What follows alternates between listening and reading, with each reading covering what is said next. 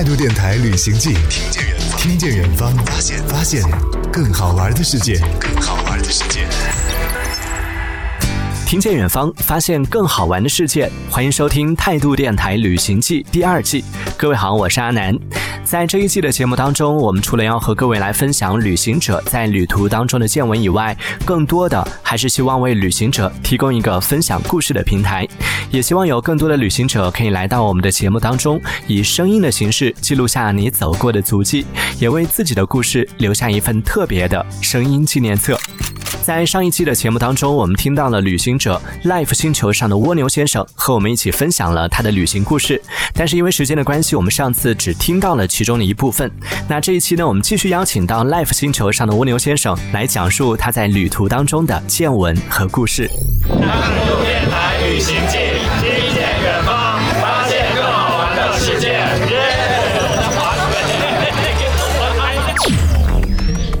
大家好，我是 Life 星球上的蜗牛先生。在旅行的途中发生了一些印象比较深刻的啊，或者是特别好玩的一些事情，可以分享一下吗？印象最深刻的可能就是第一次的旅行吧。嗯第一次的旅行是从一三年的五月份开始，那也是人生中第一次的长途旅行，嗯也是我的毕业旅行。当时是从宁波出发，然后坐硬座到成都，然后从成都沿着三幺八国道、中国人的景观大道搭车到拉萨。嗯然后在那一次旅行当中，对我以后的人生生活可能会有很大的影响和改变。我在学生的时候还觉得，我毕业之后要进行的人生应该是像父母所说的这种标准的人生模式。嗯我应该考个编制，有一份稳定的工作，然后再找对象、结婚生娃，再买车买房，嗯按照他们的这样想法过。但是在那一次旅行途中，结识了各种人，他们按照自己的方式在旅行。有些人选择搭车，有些人选择走路，还有一些人选择骑自行车去。那我觉得，不管哪一种方式，路上辛不辛苦，只要自己喜欢，就终将能到达目的地。嗯我就觉得人生没有标准的过法，嗯，你可以按照你自己喜欢的方式去做。出发之前你是怎么决定说要选这样的一条路来走呢？刚开始决定要来一场毕业旅行的时候，是想着我要出去一趟。后来通过网络的方式找到这么一群人，他们的这种旅行方式更加独立，然后我也觉得特别有意义，然后我就选择这种搭车的方式。第一次出去旅行还有受白尔的影响，嗯，对他，的录播节目名字叫《不够勇敢》，然后它里面就有提到去西藏。然后我在准备去西藏的这一一个过程当中，有一直在反反复复的听他这一期节目，关于西藏的离天堂最近的地方啊，触手可及的天堂啊那种感觉，有被影响到。会有人花上一个多月的时间骑单车去西藏，带着朝圣一般的心，放逐自己在那个天空很蓝很蓝、白云似乎触手可及的地方，一眼望去，蓝色的路一直通向天边。然后你在路上，比如说第一次搭别人车的时候，你会不会担心、害怕说 要遇到坏人怎么办啊？然后怎么开口啊，什么这一类的？因为搭车它有一个国际通用的搭车手势，右手的大拇指。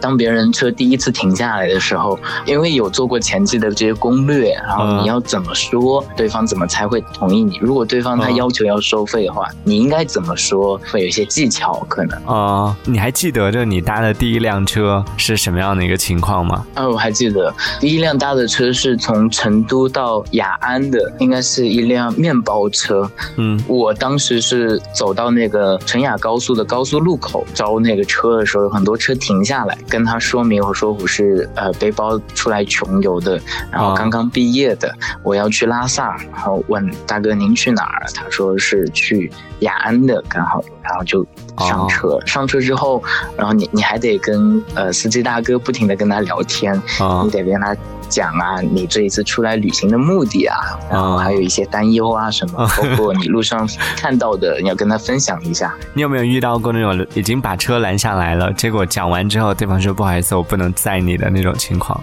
有，经常会有，哦，嗯，因为呃他听完你说的话，但他呃，他觉得你是骗子后来我可能也有设想过，就是站在对方的角度来考虑的话，他可能也会有很多顾虑。嗯第一，比如说不安全；第二，你是个好好人还是坏人，对，他也不确定。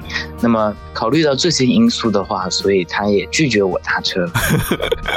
照片上看起来你应该还算是，就让人看了之后觉得，嗯，应该是应该会是好人嘛。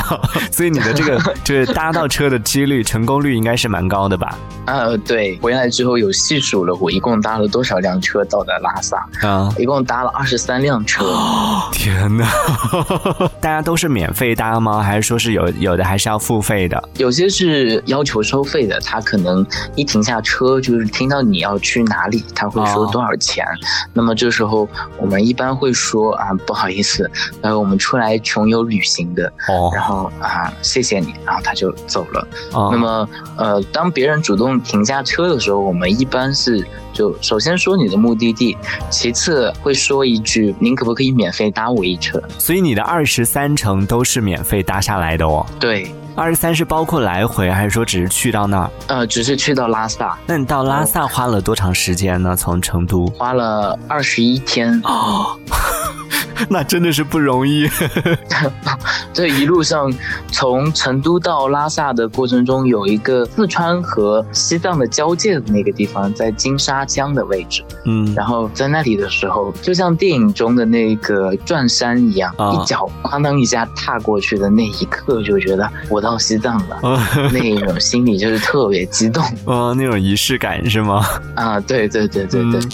听到这里，相信很多朋友都和我一样，对蜗牛先生的故事还充满了好奇。但是因为时间的关系，我们今天只能够先和他暂时聊到这里了。关于他在旅途当中的见闻和故事，也希望你可以继续锁定我们下一期的态度电台旅行记。也欢迎更多的爱旅行的朋友可以来到我们的节目当中，留下你的故事。我是阿南，我们下期见。每一次远行都是一次发现之旅。态度电台旅行记，听见远方，